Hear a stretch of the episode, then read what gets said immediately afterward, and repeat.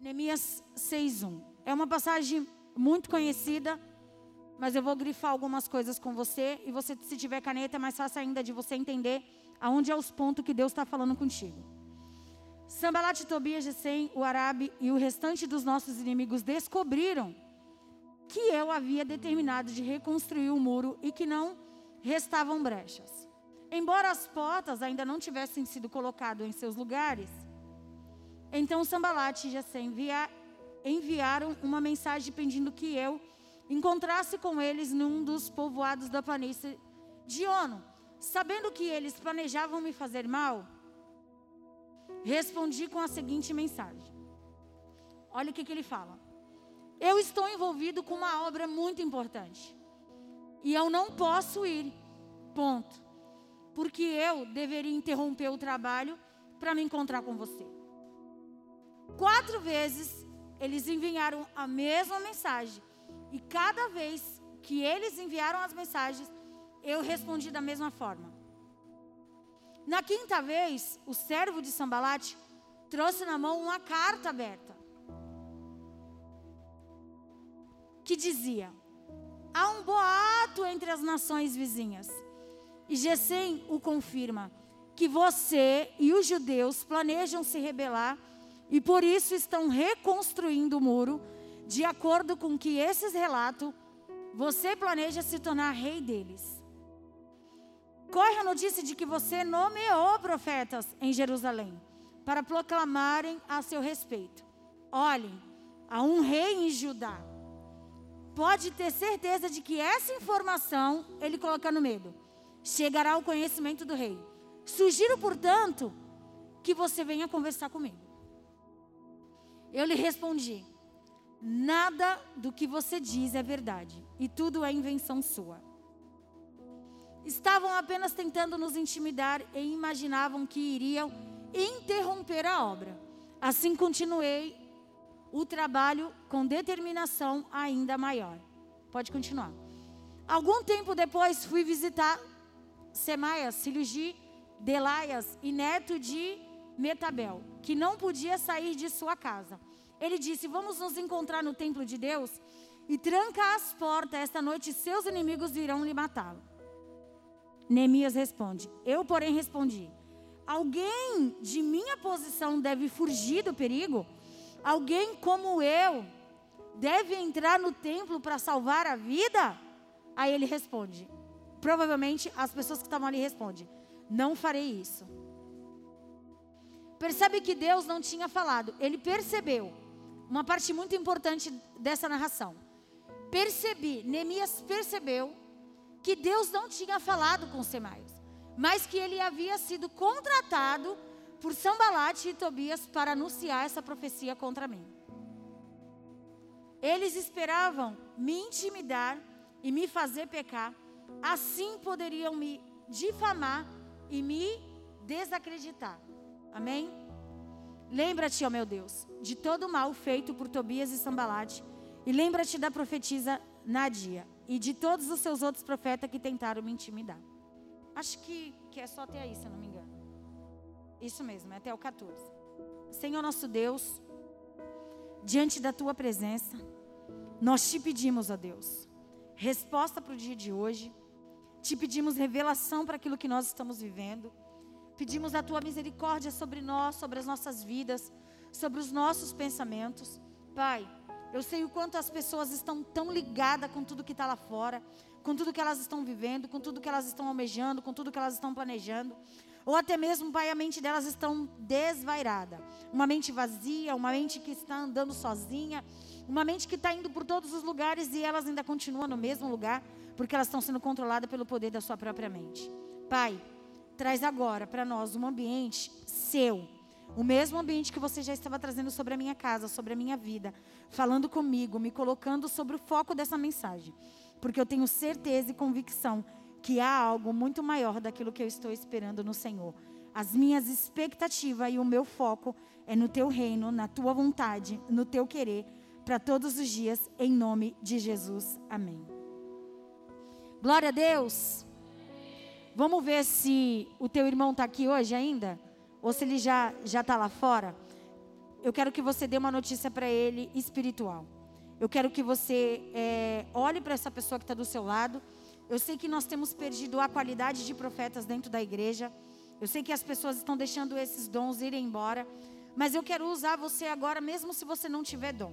Eu quero usar você mesmo se você está aí é, com a tua cabeça em outro lugar, em outro momento. Eu vou tentar te buscar onde você está para trazer algo de Deus para a tua vida. Eu queria que você olhasse para essa pessoa e você falasse assim: Você já experimentou o poder do foco? Não precisa você falar é, assim para a igreja. Eu queria que você parasse ela. Você já experimentou o poder do foco? Você já viveu isso? Você já viveu isso? O foco, ele é a atenção concentrada e consciente para se realizar determinado propósito. Não existe, não existe eu conquistar algo na minha vida, conquistar algo na minha casa, conquistar algo na minha família, conquistar algo para mim, se eu não tiver um foco determinado na minha vida. Nós acabamos de ler uma história extraordinária da vida de Neemias. Nós acabamos de ler uma história. Muda para mim esse fundo, Mateus. Nós acabamos de ler uma história extraordinária que envolve algo poderoso sobre o chamado de Neemias. Aí eu pergunto para você: você leu todos os versículos e você percebeu que alguém se levanta contra Neemias diante de uma obra que não era de Neemias, mas era dele, mas era do próprio Deus. Os muros estavam derrubados. A história estava sendo falada sobre todo Israel. O povo estava vendo a catástrofe de não ter um templo e de estar naquela situação há anos. Antes de Neemias nascer, antes de Neemias estar, a situação daqueles muros já existiam. Mas porque Neemias resolve fazer algo da parte de Deus, de mudar a história, ele agora é visto por pessoas. Sabe como você está paralisado no seu processo? Você está vivendo assim há anos. E às vezes alguém até comenta por algo que você está vivendo. Nossa, dona Maria, você começou a estudar? Pensei que você nunca ia tomar vergonha na cara. Pensei que você nunca ia fazer isso. Ou até mesmo para testar. Ou até mesmo para indagar. Ou até mesmo para tirar uma satisfação. E saber que você não morreu diante de tudo que você passou. Passou por um divórcio. Passou por um desemprego. Passou pelo, pelas coisas que têm acontecido todos os dias Todos nós temos problemas. Todos nós temos infodificuldade. Todos nós. Então, de repente, quando nós colocamos a mão em algo e nós possuímos essa situação, nós vamos atrair pessoas sobre as nossas vidas. Nós vamos atrair olhares das pessoas, até aquelas que não nos via. Até aquelas que a gente nunca se imaginou que pudesse tomar conta da nossa vida até aquelas que para nós é, nunca fizeram tanto efeito de saber da nossa vida. Neemias larga para tudo que está fazendo. Ele já trabalhava para um rei. Ele tinha o seu salário, ele tinha a sua morada, ele tinha o, o, o respeito de um rei. Ele era um homem considerado, mas agora Neemias larga tudo, larga tudo e vai viver um foco diferente na sua vida. Ele agora para de fazer aquilo que ele está tão acostumado a fazer. E ele corre atrás de realizar algo que Deus colocou no coração dele. Só quem tem o Espírito Santo sabe o que é viver isso. Só quem tem o Espírito Santo e já quis fugir da presença de Deus, do Santo do Santo, sabe o que é sentir o coração queimar por Deus para realizar algo para Deus. Só quem tem um chamado com Deus sabe o que é pegar em chamas e Deus dizendo: Eu quero que você faça isso para mim. Ninguém sobe aqui para dar 15 minutos ou testemunhar algo porque está falando da mesma carne, está falando pela carne, está decidido pela carne. É algo que o Espírito Santo encosta, é algo que o Espírito Santo diz. Ele coloca a palavra, ele começa a queimar no coração, vai. E ele vai dando sede. Ele vai dando a visão da palavra. Ele vai dando discernimento do processo da palavra. Quem era Neemias para levantar as muralhas? Quem era Neemias para levantar aqueles muros? Não tinha dinheiro, não tinha nada, não tinha recurso. Mas mesmo assim, ele coloca um foco dentro dele. Ele fixa um ponto. Ele pega uma caneta, se tivesse os dias aqui, eu já ia rabiscar a parede de novo. Ele pega a caneta, ele, ele, ele faz uma bolinha branca e ele diz assim: agora eu tenho um foco. Esse é o meu foco e eu vou viver ele. Desde que o ano começou. Quantas vezes você já não largou algo na sua vida? Tá bom. Eu estou pegando uma abreviação. Três meses do ano: janeiro, fevereiro e março. Mas quantos anos você não está vivendo o processo que você deveria viver? Há quantos anos você tem olhado para os seus objetivos, para aquilo que você deveria fazer, mas no longo do caminho você prefere largar porque você coloca algo em cima dessas coisas? Quanto tempo você não tem mergulhado nos seus sonhos, nos seus objetivos, porque você dá prioridade para outras coisas e não para aquilo que você deveria fazer? Foco é concentração consciente para se realizar algo que você está realizando dentro de você. É, é algo determinado. É um propósito. Aí eu te pergunto: é fácil? Não é fácil. Você acha que está no meio de uma igreja, cuidando, liderando há nove anos como pastora, é fácil? Não. Da onde que vem as afrontas? Da liderança, dos membros da igreja, das pessoas. E eles sempre querem mais. E eles querem comprar mais. E aí vem as pessoas que são mimimi. Aí vem aqueles que não têm um discernimento. Aí vem aqueles que querem andar pela própria carne. Aí vem aqueles que querem fazer as coisas de qualquer maneira. Mas eu coloquei no meu coração que o meu chamado era um foco determinado por Deus. E que ninguém poderia me parar. E que, que qualquer coisa que eu tivesse no meio disso, ninguém poderia tirar isso a não ser eu mesma. Eu escuto todos os dias pessoas desistindo do seu chamado, do evangelho, por problemas que Deus olha do céu e fala: não é possível que essa pessoa está largando o seu chamado por causa disso. Eu já vi maridos largando o seu chamado porque não conseguem se entender na caminhada cristã. Eu já vi pessoas largarem o chamado porque não conseguem discernir mais uma vida com Deus, porque agora arrumou uma porta de trabalho. Eu já vi cada absurdo no processo da conquista com Deus no foco, que às vezes eu olho assim e eu falo, Deus, infelizmente, as pessoas não sabem o que é realmente aceitar Jesus de uma única vez. Neemias fica desempregado. Neemias larga tudo. Neemias sai do conforto da sua casa. Neemias larga a sua profissão. Para de comer na mesa do rei e vai levantar as muralhas, porque entendia que ali era a voz de Deus sobre a vida dele. Você já colocou isso na balança? Hoje, muitos dos sonhos e realizações que estão dentro de você não fazem nem parte dos sonhos de Deus. Não fazem. Deus hoje, o que, que Deus pede para nós? O que, que Deus pede para nós? O que, que Deus pediu para você hoje desde a hora que você acordou? Deus mandou você visitar alguém que estava sem comer e tirar da sua casa para dar? Não.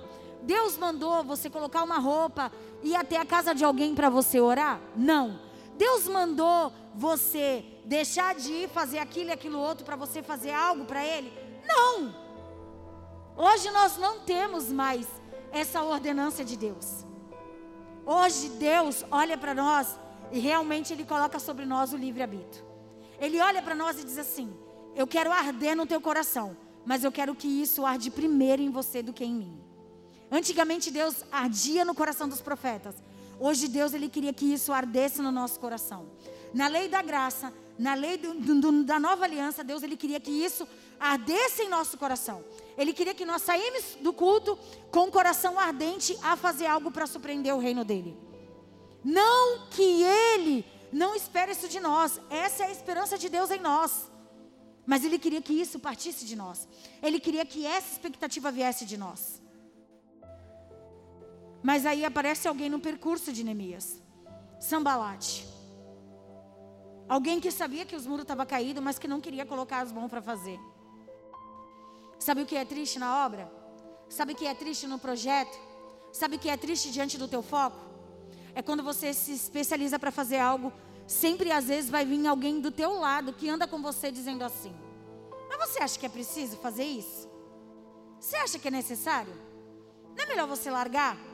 Só que aí já não é difícil você estar tá ali fazendo? Aí de repente não vem essa voz. Não é melhor você parar com isso? Não é melhor você desistir? Eu vejo todos os dias pessoas falando de sonhos, de, de propósito, de realizações. E aí eu estava sentada esses dias com algumas pessoas e disse, não, porque eu tenho uma vontade dentro do meu coração. Eu falei, tem? Quanto tempo isso já está dentro de você? Ah, eu já tenho cinco anos que eu penso sobre isso. Cinco anos, Poli. Cinco anos que eu penso sobre isso. Tá. E o que nesses cinco anos você fez para realizar isso? Ah, eu estou esperando uma chance. Eu falei, mas como assim uma chance? É, estou esperando uma chance. Como assim esperando uma chance? É o meu propósito. É o meu foco. É a minha realização. É a minha meta. É a minha mudança de vida. É, é, é o meu querer. Então eu faço realizar as oportunidades. Eu não espero a porta abrir. Eu abro uma janela todos os dias diante daquilo que eu preciso. Eu faço o sol amanhecer diante da chuva. Eu faço a tempestade cessar para que o verão possa me alcançar. Eu planto numa terra seca para que eu possa colher o fruto de amanhã. Eu decido o que eu quero colher diante da circunstância que eu estou vivendo. Eu não preciso esperar uma chance, porque eu sou a chance do meu propósito e do poder do foco. Eu sou essa chance. Eu faço acontecer as coisas na minha vida. Eu disse, filho, cinco anos você está dizendo isso. Aí agora eu faço uma reflexão para você. Há quantos anos já deram alguma chance para você e você nem saiu do lugar? Há quantos anos você já deveria estar melhor na sua vida e você não está? Porque aqui os planos de Neemias era relacionado ao reino de Deus, a fazer o propósito de Deus. Gente, vocês não. Deus trouxe essa mensagem, mas o plano é da sua vida. A realização é pessoal aqui nessa pregação. Aí eu pergunto para você: o foco determina o sucesso e a realização de acontecer o quê? Algo extraordinário. O foco, ele é a realização de algo que vai acontecer na minha vida extraordinário. Quando eu paro de ter foco, eu paro de viver. Eu paro de viver. Quem aqui já se deitou na cama? Deitou na cama. Aí, cinco segundos, um minuto que está na cama, viajou pelo menos 55 lugares. Aí a mente, 55 lugares. Vamos lá. Quem deitou na cama, visitou esses 55 lugares, agora trabalhou aí pelo menos em umas 50 áreas profissional. Quem aí teve aquela ideia assim de que quando fosse acordar, iria executar outra coisa e não executou nada no outro dia. Sabe por quê? Porque você não tem descobrido a sua principal função no seu propósito, do seu foco. Você não tem descoberto. Sabe por quê? Porque primeiro é as realizações da sua casa. Aí você tem que lidar com todas as divergências do seu marido. Aí vem a cobrança conjugal e se torna um peso para a mulher, muito grande. Aí os filhos, aí a realização profissional. Aí tudo aquilo que você tem que terminar no dia. E aí você se esqueceu daquilo que você foi chamada. E aí você não se lembra qual é o propósito de vida que você está tendo na terra. Você sabia que quando você nasceu, você nasceu debaixo de um propósito de vida? Criança, Isaac, o filho aí sai da internet. Você, você sabia que teve reis na Bíblia com oito anos de idade? Sabia disso? Rei na Bíblia com oito anos de idade. Hoje, nós vemos uma geração de criança que são enraizadas no TikTok. Uma geração de criança que vive sobre a força da internet. E não é só vocês, os seus pais estão indo na mesma linha. E não estão realizando nada daquilo que eles deveriam realizar. E vão acabar vivendo uma maldição que já foi quebrada, que Deus quebrou, porque quem aceitou Jesus, as maldições foram quebradas, mas estão enraizadas nas suas maldições, porque ainda estão vivendo elas sem a maldição estar instalada. Eu já olhei para famílias, eu já olhei para famílias que não havia maldição hereditária, mas eles ainda estavam tão acostumados a viver sobre aquela maldição, que a maldição foi embora, mas eles ainda estão vivendo com ela. Sabe quando você está acostumado ali com aquele ambiente, aquela casa, aquela cama, aquele fogão, você entrar naquele ambiente, a maldição não está mais lá, mas ele ainda está vivendo aquela maldição porque ele está enraizado, porque ele está impregnado. Se eu não tivesse com essa máscara, eu já tinha voado. Você não tem noção como ela está me incomodando. Cara, é uma pregação tão profunda que muda a sua vida, não é a minha. É uma passagem tão poderosa que descobre a tua situação que você está vivendo da porta para fora. Quando você nasceu, primeiro de tudo, você nasceu debaixo de uma missão. E eu te pergunto: que missão é essa? Porque às vezes você não sabe nem a missão para que você nasceu. Eu, eu, às vezes eu falo, Deus, eu estava aqui pensando, eu pensava que eu tinha essa missão e essa, mas agora eu também tenho essa. E às vezes eu tenho dez missão. E eu conversei outro dia com um discípulo, eu falei, tu sabe qual é a tua missão? Não, pastora. Como você não sabe qual é a sua missão? Então você veio, você nasceu para quê? Aí na quarta-feira, quarta-feira a irmã trouxe uma palavra na consagração que foi a chave extraordinária da descoberta da minha missão. E foi muito linda. Eu não podia abrir a boca ainda. E eu falei assim, Fulana, Deus disse que está contigo. E graças a Deus estava mesmo. E aí ela deu a palavra. E ela dizia assim: Olha, na palavra dizia assim: Vocês não são, vocês que são predestinados, vocês não são do mundo. Vocês não são do mundo. Porque vocês vieram do céu. Então vocês não conseguem se adaptar no mundo. O mundo não conforta vocês. Vocês tentam ir para o mundo, vocês tentam permanecer no mundo, mas vocês não conseguem ficar. Porque existe um, um, um processo maior, que é o processo do céu queimando no coração de vocês. E vocês tentam até fugir, mas vocês não conseguem entender o porquê que vocês não conseguem viver. E eu disse assim: Meu Deus, na hora eu lembrei dessa passagem de Neemias. E é muito forte, porque se você entra dentro de uma igreja, se você chegou aqui nessa noite, se você tem tentado ouvir a palavra de Deus, é porque provavelmente você tem uma missão, você tem um propósito. Você nasceu para mover esse propósito na terra. Você nasceu para fazer essa missão. E você só está apanhando dos teus dias que você está você tá lutando contra você mesmo porque você não está conseguindo dar um diagnóstico da sua vida.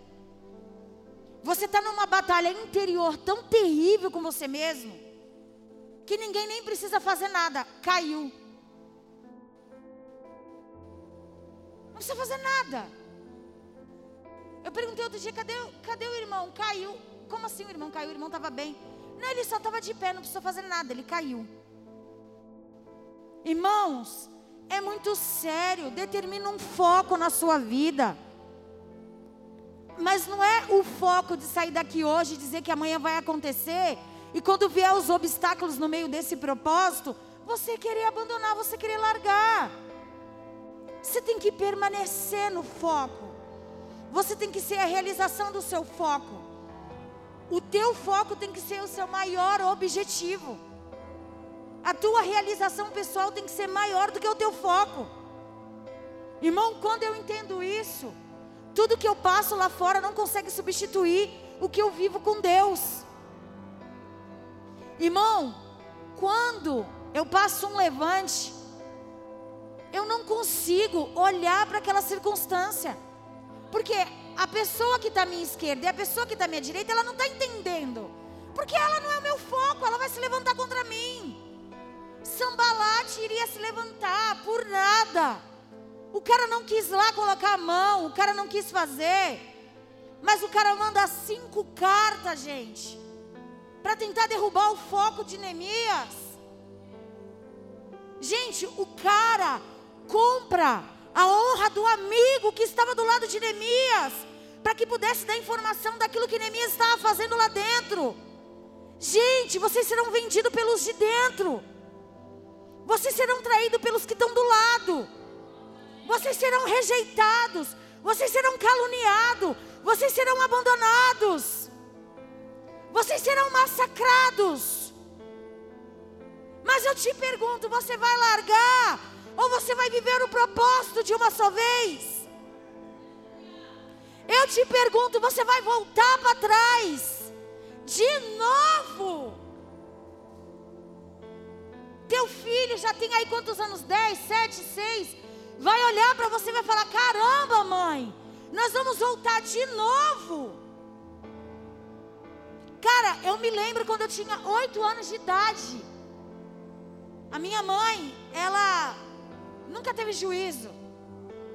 E eu lembro, nós tínhamos em casa trauma de sacola plástica de supermercado.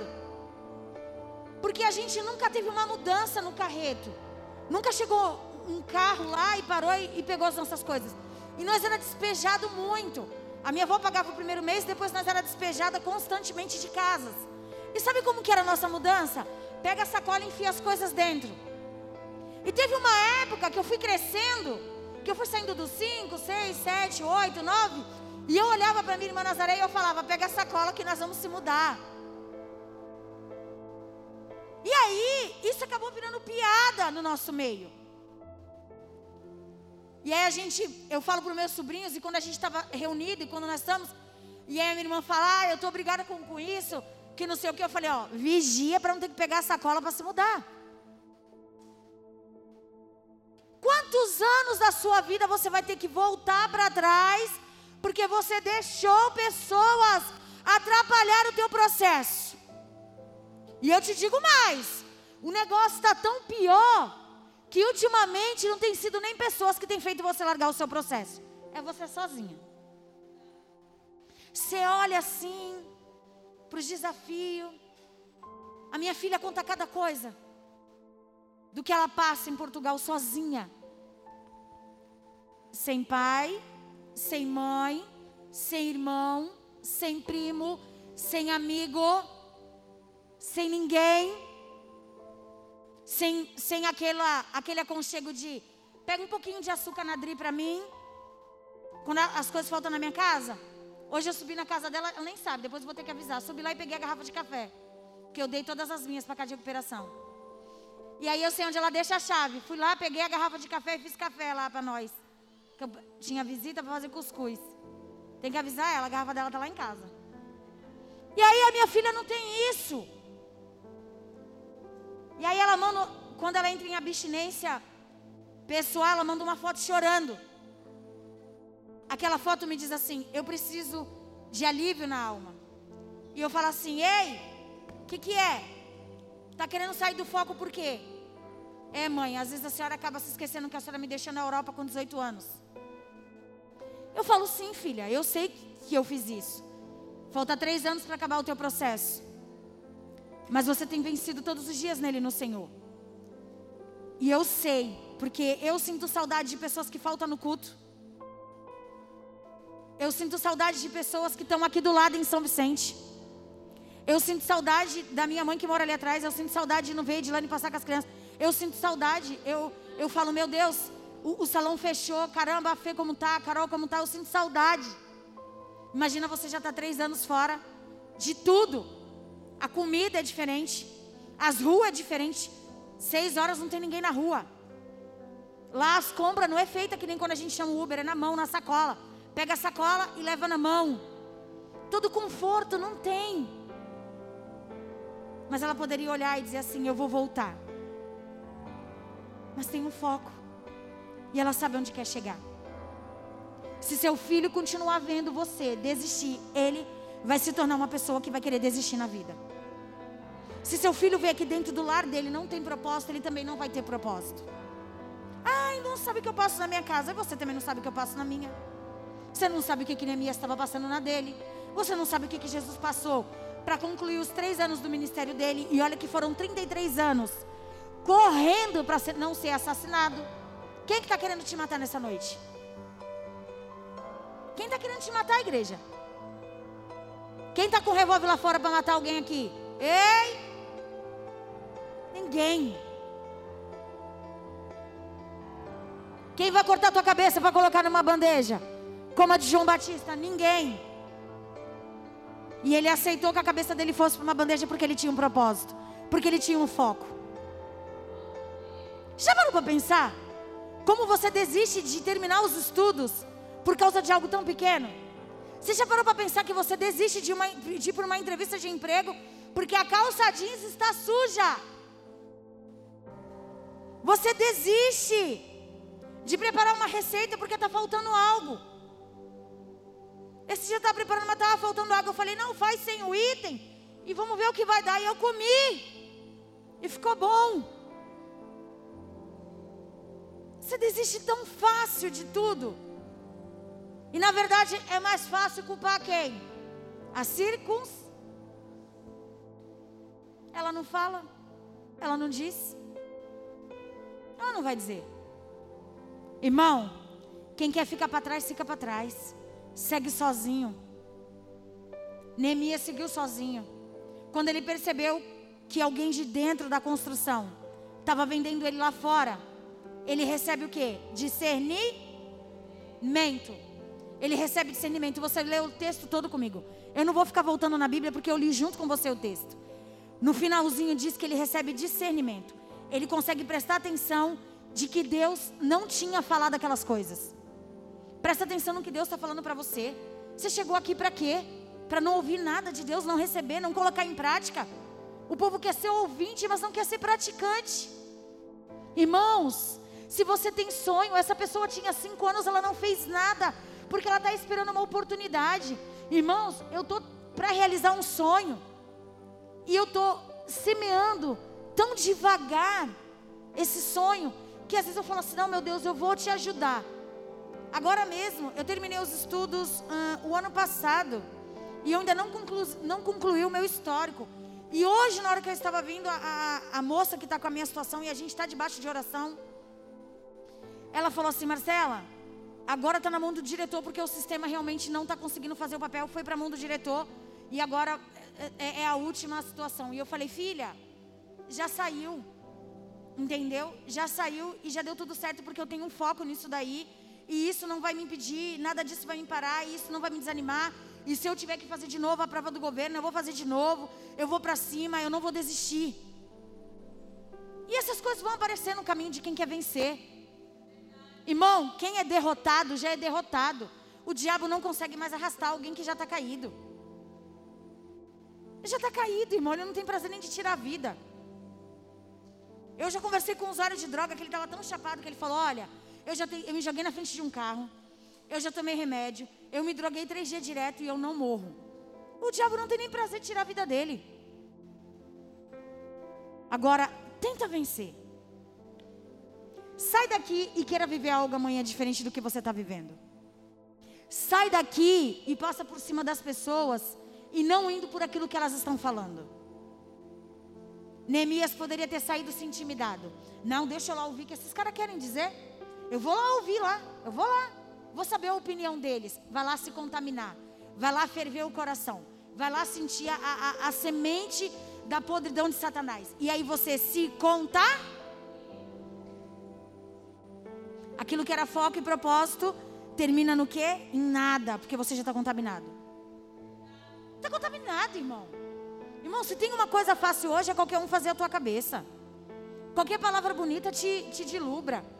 Hoje em dia a tua mente está trabalhando mais do que o teu corpo. Teu corpo não trabalha tanto como a tua mente.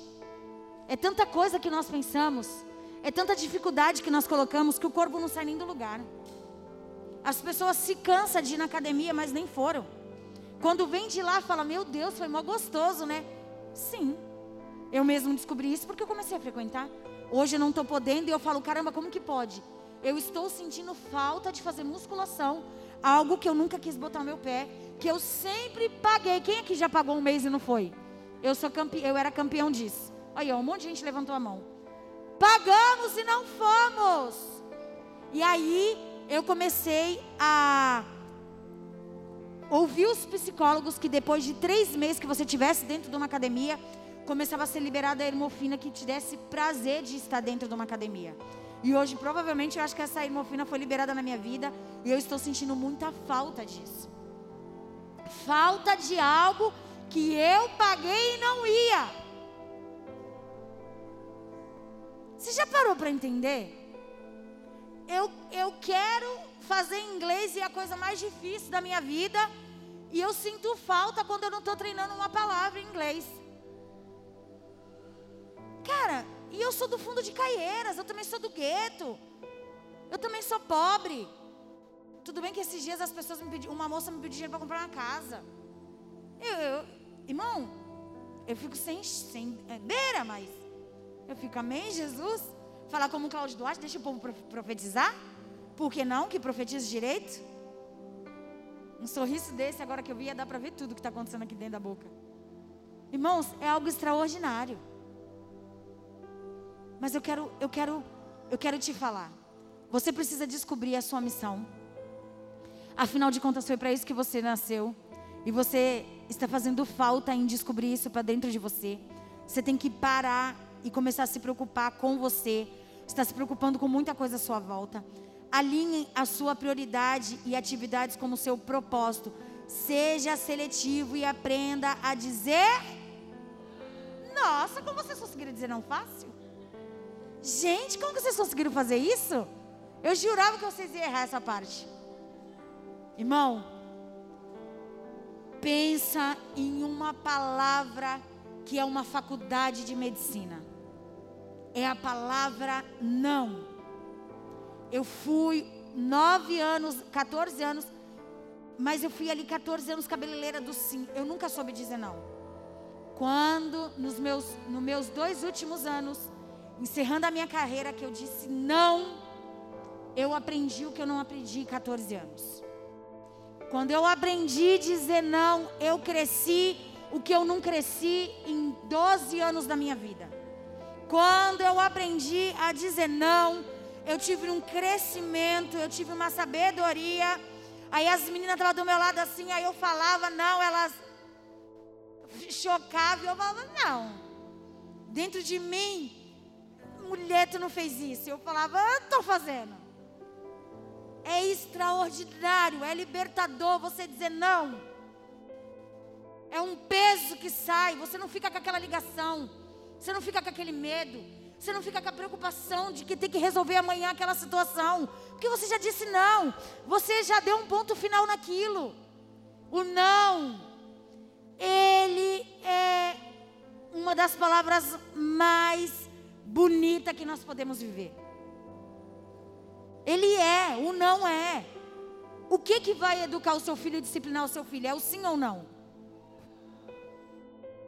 Eu nunca vi uma educação tão completa quando a gente dizemos não. Fala sim, e você nunca vai descobrir a identidade de alguém. Fala não, e você vai descobrir com quem você está lidando. Irmão, anota isso. Fala sim, e você nunca vai saber quem é a pessoa que está do seu lado. Fala não, e você vai descobrir com quem que você está lidando. É forte demais. Você vai saber quem é essa pessoa que está do teu lado. E muitas das vezes essa pessoa aí, no mínimo, no mínimo, já tem mais de cinco anos na sua vida. Fala não. Os irmãos vinham assim e falavam, Marcela, não é assim que se ajuda uma pessoa. Tudo para você é assim, é assim, é assim, é assim. Tudo é ajudando, tudo é. Marcela, as coisas de Deus é não. Mas, mas Deus me deu, eu vou. Marcela, ora ao Pai. Eu aprendi, irmãos, na dor, no sofrimento. E você está tendo a oportunidade de me escutar pregar sem dor, sem sofrimento, dizendo: pratique o não na sua vida. Priorize você, priorize o seu momento, contribui com a sua vida para o seu propósito. Ninguém vai parar a vida para ajudar você a viver o seu propósito. Ninguém vai parar de viver para viver o seu foco. Ninguém. Ninguém vai acordar amanhã, ligar para você e falar: Eliane, você estava lá no culto? Estava. Qual é o teu propósito? Eu estou ainda aí te ajudar. Ninguém. Ninguém, igreja. Acorda, é você e Deus. Se você amanhã não levantar para ir trabalhar, ninguém vai levar nada na sua casa. Cai nas drogas. O menino falou, pastor, a hora que eu quiser fumar maconha agora aí, ó. Eu fumo, é de graça. Mas um botijão para você dar comida para os seus filhos, ninguém vai levar. Acorda. Se você quer viver uma vida certa, acorda. Opção 3, consagre-se, dedique a Deus. Para Ele estar com você a todo tempo, fazendo parte, para você enxergar tudo aquilo que vai te custar no meio desse processo. Se você for decidir nessa noite um processo sem Deus, você vai falhar. Mas se no meio desse processo você se consagrar e você disser a Deus que você quer que Ele vai junto com você, Ele vai te mostrar todos os pontos negativos que vai estar para que você venha se despertar e não cair nas armadilhas do diabo. Porque o diabo só vai se levantar na vida de quem tem um foco. Quem aqui já falou assim: Eu vou jejuar. E daqui a pouco alguém mandou alguma coisa gostosa lá. Isso aconteceu comigo milhares de vezes. Aí eu, tô, eu não estou de jejum. Não chega nada, lei seca. Ninguém liga, ninguém fala, ninguém isso, ninguém aquilo. O diabo só manda naquilo que ele sabe que ele vai poder te tentar. Irmão, de todas as palavras que eu disse aqui, a maior, a maior experiência da sua vida, eu vou te dar um conselho. A maior experiência da sua vida é sair desse culto aprendendo a dizer não. Porque o sim não vai te levar muito longe. Facilitar a vida do teu próximo não vai transformar você em caráter e nem vai mudar e te alavancar no teu processo. Talvez vai atrapalhar você, porque você vai deixar de parar o seu para viver o da outra pessoa e você vai começar a tropeçar no seu próprio processo. Viva o seu foco. Viva de uma maneira responsável e faça isso acontecer na sua vida. Eu queria que você anotasse um livro para você procurar, para você ler. Seguindo o plano de Deus para a sua vida. É o nome desse livro, é um livro extraordinário. É um livro que muda o, o, o teu foco, que tira do teu conformismo, tira você da maneira que você está vivendo, vai mexer com a tua mente, vai mexer com o teu espírito. O nome do livro é Seguindo o Plano de Deus para a sua vida. Quando você lê isso, você vai entender, você vai grudar nele e ele vai ser um divisor de águas para que você possa entender aquilo que você deve fazer. A vida adulta é resumida em não saber se você está andando em círculos, ciclos ou círculos. Aqui provavelmente tem mais gente dos 30 para cima. Olhando por cima, eu vejo de 20 e pouco até os, os 50, beirando os 60. Tem muita gente que não sabe de que forma está andando. Sabia disso? Não sabe se está andando em círculos, ciclos ou círculos. Não sabe. Não sabe nem por que veio aqui hoje. E não sabe nem o real motivo de ter vindo. E eu quero colocar você para refletir. Resume a sua vida agora nessa noite. Jovem, traz uma reflexão. Você está andando em círculos, ciclos ou em círculos? Quantos cursos jovens já era para você ter? Quanta qualificação já era para você ter? Quantas coisas já era para você ter feito? Mulher, o quanto já era para você ter avançado? Pai, o quanto você já era para ter sido referência? Em bondade, em foco, em propósito. O quanto já era para as pessoas terem visto Deus na sua vida e em tudo aquilo que você faz.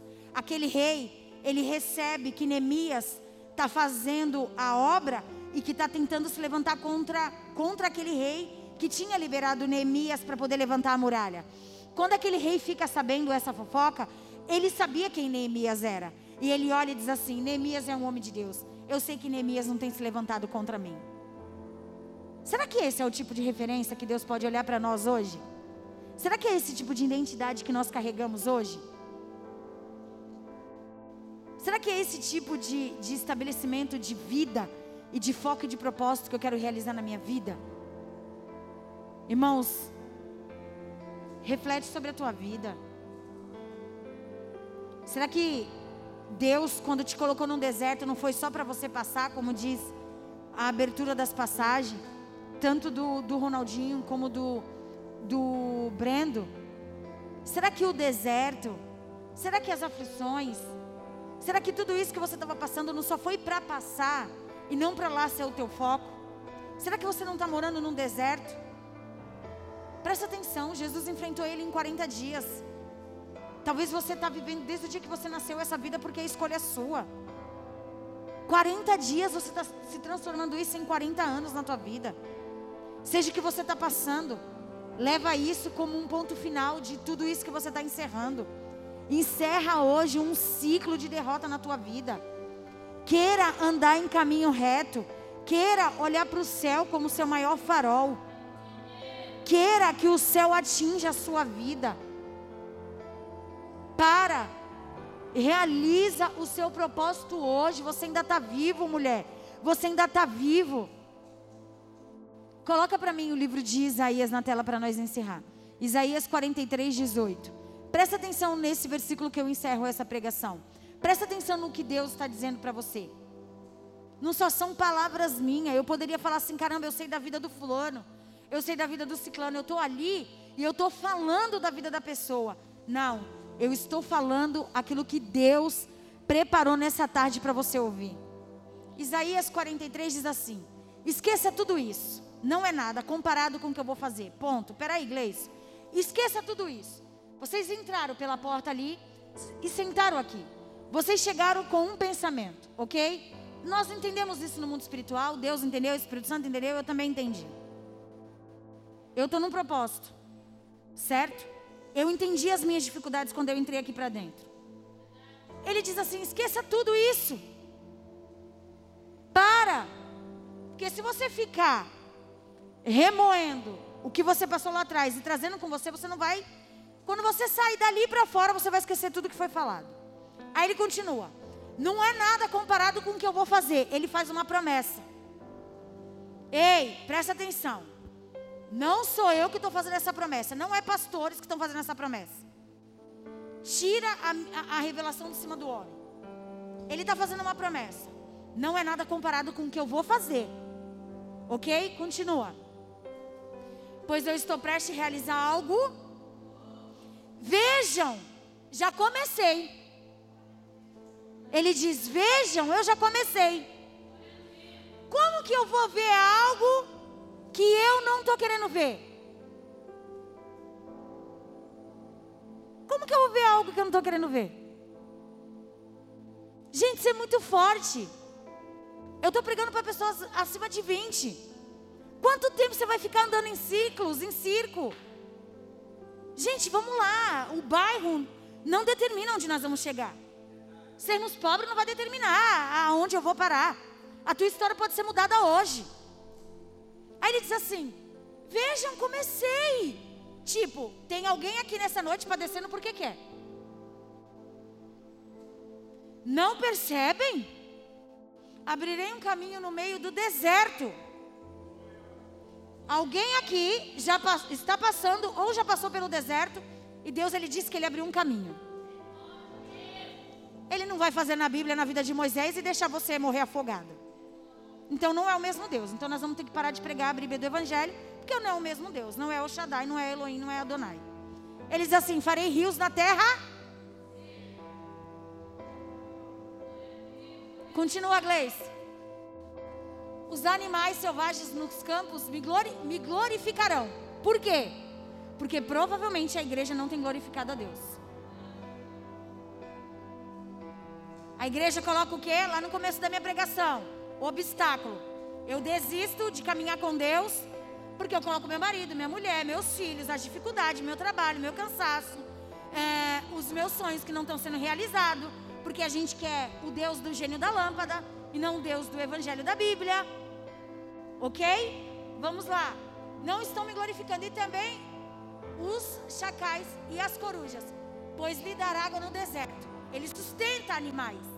Ele sustenta bicho no deserto. Sim, farei rios na terra seca para que o meu povo, olha lá, agora, agora ele está falando com nós, para que o meu povo escolhido se refresque. Então, se está escaldante para você, provavelmente há mais de alguns meses tem alguma coisa errada com esse propósito. Vamos lá, continua. Formei este povo para mim mesmo. Um dia ele me honrará perante o mundo. Você está entendendo? Eu, eu, se eu não me engano, eu acho que parou aí. Isaías 43, aí mesmo, até o 21. Tá certo. Agora, eu não sei, depois de uma aula dessa, tão profunda, eu não sei nem mais o que pregar. Porque eu vejo que não é, não é o altar. Eu vejo que somos nós. Fica de pé em nome de Jesus.